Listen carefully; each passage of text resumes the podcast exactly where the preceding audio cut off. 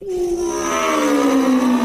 Motor Weekly FM 横浜ザ・モーターウィークリー山下れなと。高橋明がお送りしてます。さあ今夜はルノー新型カングーをピックアップします。こちらもうね誰がどう見てもナチュラルメイクがすごい可愛かったのに、なんで今日スタジオいきなりステージメイクしてるの？みたいな。お、そういうド印象。派手な感じになった気がしますけおどーそんなカングーですけど、久しぶりなフルモデルチェンジということでん。改めてどんな車かまず教えてください、カングでもよく知ってるよね。なんか見たことがよくあるなんで？そんなやっぱ目を引く？あのなんかね、あの湘南の方に住んでるからか、うんそういうなんか持ってる人が多くて街中でもよく見かけてたし、うんうんあと私が学生時代バイトをしてた、んあのフランス家庭料理のオーナーの人が持っててとかなんか変わった車だなっていう感じで見てはいた。あ、そうなのか。ら知ってる。で、多分ね、カングってどんな車なのかなっていう人が多いんじゃないのかなと思うんだけど、うんすごくデザインがさ変わってる。今言ってたよね。すごく変わってる車じゃない？はいうん、とっても。で結構ねあれ元は商用ベースだったりするんで、うんまあ限られちゃうじゃんそうなってくると、はいでもまああの常用モデルももちろんあるんだけどね、うんうんうんですごくねこれ日本で人気うん、が高くて、はい。あの好きな人がね、うんいっぱいいるんだけど その多分受けてる理由っていうのがあのデザイン格り。好形うんうんうん。であとまあキャラクターっていうかさ、まあ、それとのり味みたいなところかなとは思ってるんだけどねう。ーんなんかすごいいっぱい積めるし、うん。なんか自分の好きなように乗れる使える感がなんかなんか他の車よりあるような気はして見てましたけど、ああまあまあそうなの。あの商用ベースって言ったらそういうことでうかそうか、荷物を運ぶ車として、うん。最初ねルノー、えーキャトルがはい。まあ先祖に当たるんだろうけど、キャトルからこう進化していって、うんうん。まあ、カングーになってでカングーのこれ第三世代っていうのが今回出てきたというところで、はい。やっぱりこう血筋としてはさ、うん。商用が根底にあるわけ、はい。だけどそういうふうにデザインも可愛いし個性的に乗れるしっていうキャラクターを持ってるんだけども、商用ベースだとやっぱ不満は例えば乗り心地とかさあああとはまあ例えば豪華さとかさ あるあるじゃない。はい商用はそこまでいらないっていう感じで作られてきちゃうと困っちゃうから、うん最後の第三世代になってくるとそういうところがすごく改善されてて、おはい。乗り心地も乗用車と変わらなくなってきて、うんうんうんうん。えー見た目のインテリアの見た目とか、そういうのもこう、まあ、豪華っていうよりは、うん。まあ、ちゃんと当たり前の装備になってきて、はい。あのだいぶ良くなってきたっていうところかな。であとね、うん。えっと先代のまでのカングーでいうとエンジンが選べなかったんだよね。あそうなんだ。うん。あのちょっと特別仕様車でディーゼルが入ってたりもしたんだけどカタログモデルにはなくて、ん。まあ、そういうところでこう特殊な車ではあったのね。ん。だけど日本ではすごい人気で、ん。カングージャンボリーっていうイベントをやっていて、うん。でまあその常用と商用両方あるんだけど、はい。日本では8割がやっぱり常用なのね。で2割が商用。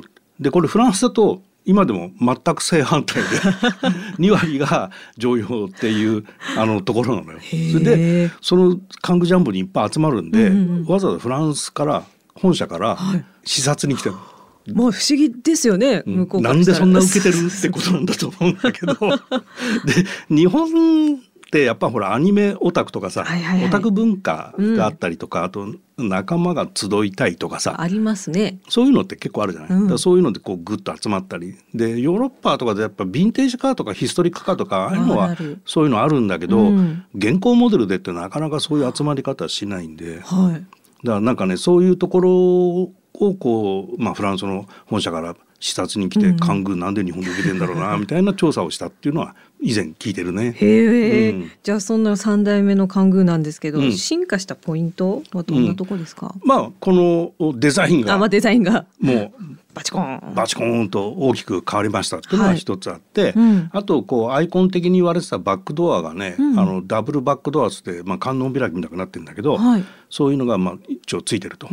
で車がちょっと大きくなって全長がね4490おおまあ4.5は超えなかったかなって、うんうんうん。でもねプラス210ミリなんで結構伸びてるんでね。したね。で幅はえっ、とね1860はい。これもまた幅が広くなって。広くなった。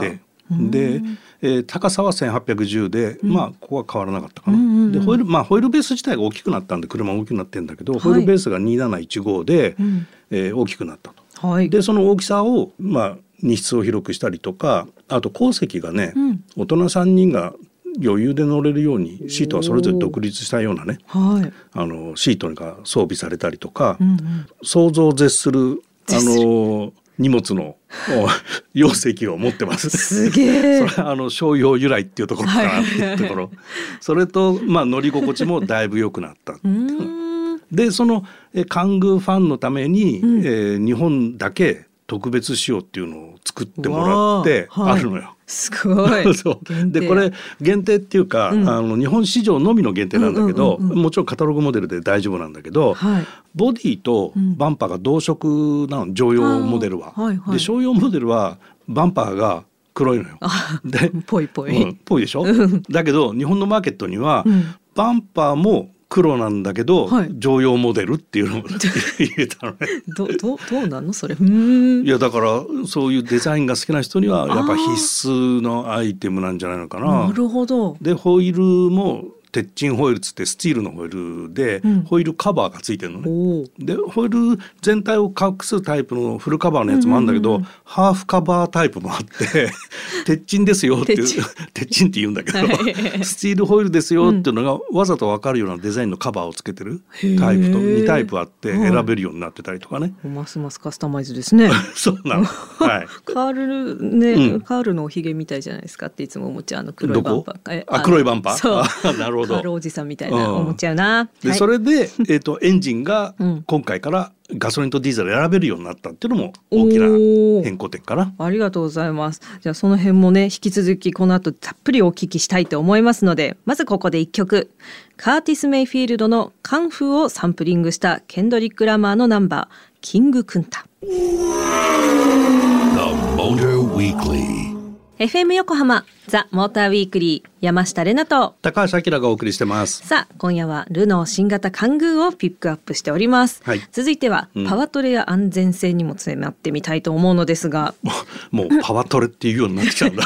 書いてあるからね。パワートレインって本当は言いたかった。はい、はい。えはい。ー今回のフルモデルチェンジでディーゼルのモデルがラインナップに加わったっていうことでしたがどういうことですか、うん、あの前半でちょこっと話したあのエンジンが選べなかったみたいなところ、はい。それでエンジンが選べるようになってガソリンが1.3リッター4気筒ターボ、う。ん、1.3リッター。ちっちゃい。ちっちゃい、うん。でディーゼルの方は1.5リッターの4気筒ターボ、うん。まあ。まあ、その2つどっちにしますっていう選べるようになって好きな方を選んでくださいっていう感じには なったかな。うん。であのモデルとしては全部 FF はいっていう感じかな。ん。であと大きく変わったのが安全性。安全装備がちょっとやっぱ商用ベースってこともあって装備が弱かったのが、まあ、あの先進安全運転支援装置とかそうい。うのがまあ装備され始めて、このモデルから、うん。えまあ、エマージェンシーブレーキとか、うん。ブレーキアシストとかそういうのがいろいろつけ始めてままあ、あの安全性も確保してますっていうところの特徴があるかな。可愛くて安全でいいですね。うん、でこれディーゼルとガソリンどっちがいいっていうと、うんうんうんうん。まあ多少そのエンジンの音はディーゼルの方がカラカラいうのが、アイドリングの時に聞こえるかなっていうぐらいで走行中はね、どっちも静かなんで そんなディーゼルだからっていうネガはない。うんただ滑らかさっていうとガソリンの方がちょっといいかなっていうところで。まあ、あの使い方でうんうんうん。街中中心ゴーストップが多い、うんうん。あとあんま距離乗らない。はい。あの1日30キロぐらいみたいな。そういう人はやっぱガソリンが静かで滑らかでいいかなって気もするし、うんうんうんキャンプとかそういう釣りに行くとか、うん。行動範囲が広い人はディーゼルがいいかなみたいな気はするんだけど、はい。まあこれはね乗ってみて選んだ方がいいんじゃないっていうくらい似てる。あ似てるんだ。似てる。コーツ付け方というか。あそうなんだ。まああのそれで日本の場合だとガソリンよりも軽油の方が安かったりするから、うんうんうん確かに。まあそういう意味では軽油っていうのもありだし燃費もね、うんはい。えっとガソリンの方はね、えっと WLTC モードっていうあの計測モードがあるんだけど、はい。それで15.3おお。でディーゼルの方は17.3なんおでーらまあそう考えると、うん。いろいろコスト的にも経由かなっていうところ。ううん。ん、まあであのいろんなウェブの記事とか見てるとガソリン一押しっていうジャーナリストの人もいるし、はい。やっぱり好み分かれてるからうん。これやっぱ買う人がうん乗ってみてっていうところじゃないかな。なるほどな、うん。私結構あのディーゼルのカラカラカラとかドゥーンって感じ好きですけどね、ああ変わってるね。え自分自分とか言っちゃった？アキラさんだってご自身ディーゼルの車じゃきないですか。はいそんなことない。です です。はい ああのお好きな方をってことなんですけど、うんうん法の関宮はどういう人がおすすめなんですかね？どういう人がおすすめって言われると困っちゃうんだけど、うんどういう人が選ぶかなっていうと、うんうんうんこれね今回乗り心地とかすごく良くなったんで。あのミニバンと比較できると思うのね。でなんかカングーって商用ベース詳しい人はね商用ベースでしょって思ってる人も多分いっぱいいたと思うんで、はい。いやいやいやいやっていうところに今いるんでミニバンユーザーでなんかミニバンってみんな同じような感じだなって思ってる人とか、うんうんそういう人はちょっとカングーに手出してみる。みたいなのはありじゃないかなと。あ。いいですねいいですね、うん。もう女性男性ファミリー層どんな人もって感じのもありますしね、どういう人が乗ると思う？どういう人が乗るか？ななんでそこでえずくんだ？えずうん。どういう人いやあのうんとね、うん。やっぱりね、うん、変わってる人が乗ってるよ変わってる人が乗なーっっていつも思うから、うんうん。なんかねやっぱ俺のこだわりとかそのオレイズムがしっかり言語化できるぐらい持ってる人なんかもうね。言語化できる。そう、なんかこういうのがこだわりとかじゃない、俺の信念みたいな、あー。知らんけど。財布は後ろのポケットとはい、そうそれは知らねえってけど知らねえけどとか言っちゃった、うん。なんかねそういう人？なんかまあ料理人とかなんかそういうイメージもある。ああ包丁は使う前と使った後は必ず研がないと気が済まないとか。そうそうそうそうそう。知らんけどね。知らん知らんのかい。まあそんな人たちが乗ってるんじゃないかと、あとアーティスティックな人とかね。ああなんとなくです。うん。はい、はい。じゃあそんな感じで久しぶりなんですけど。あ、はい。まずまずちょっと待ってお値段言ってないわ、うんうん。はい、えー、そんな変わった人が乗ってそうな、うんはい、ルノー新型変わった人が乗ってそうな。もうめっちゃ言ってるじゃんねいろいろ。はい。価格は384万円からとなっております。はい。やそんなね変わってる人が悪いとか言ってるんじゃないですよ。私も変わってるから。はい、はいで知ってます。あありがとうございます。はいではちょっとお久しぶりの山下の勝手なイメージで締めさせていただきます、えールノー新型カングーいい感じに小麦色。長い髪はいつも高い位置でお団子。いつでも夏の装い。ハワイのセレクトショップを開いて趣味はサーフィン。車にも住めるんじゃないのってぐらいごちゃごちゃと荷物乗せてる人が乗っていそう。あ The Motor Weekly. FM 横浜ザ・モーターウィークリー山下れなとあ高橋明がお送りしてます。ここからはリスナーの皆さんからいただいたメッセージを紹介します。はい。この前のエンディングが相当あれだったらしいんですけど、うん。えー高橋さん山下さんこんばんは。こんばんは。こんばんは。エンディングのお前の母ちゃんでベソには大爆笑しあ大大爆笑って書いてない。ごめんなさい。爆笑しちゃいました。山下さんの発想が最高です、うん。理解できた僕も山下のというラジオネームゆうずみさんからメッセージいただいてました。ありがとうございます。すいませんでも。笑いました。はい、うん。理解できたあなたもそう山下のです。はい、続きましてラジオネーム甘エビ王子さん。はいいつもありがとうございありがとうごますざいます。こんばんは。こんばんは山下ママはデベソですか？普通のへそです。割とあの隠れてる方です。